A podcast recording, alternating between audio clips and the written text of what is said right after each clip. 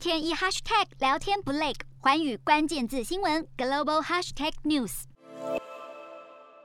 在美国财报季开始之际，投资人消化了通货膨胀数据以及好坏参半的季度财报结果。美国股市四大指数今天反弹收涨，纳指涨超过百分之二。美股四大指数全数收红，道琼指数上涨三百四十四点二三点，收三万四千五百六十四点五九点；纳斯达克上扬两百七十二点零二点，收一万三千六百四十三点五九点；标普五百上涨四十九点一四点，收四千四百四十六点五九点；非半指数上扬七十一点八五点，收三。三千一百一十九点三二点。欧洲股市方面，欧洲中央银行即将举行重要会议，投资人消化了令人沮丧的通膨数据，以及这对即将到来的财报季会有什么影响？欧洲主要股市今天多收红，整体持稳。欧洲三大股市有涨有跌，英国股市上涨四点一四点，收七千五百八十点八零点；德国股市下跌四十八点五一点，收一万四千零七十六点四四点；法国股市上涨四点七三点，收六千五百四十二点一四点。以上。就是今天的欧美股动态。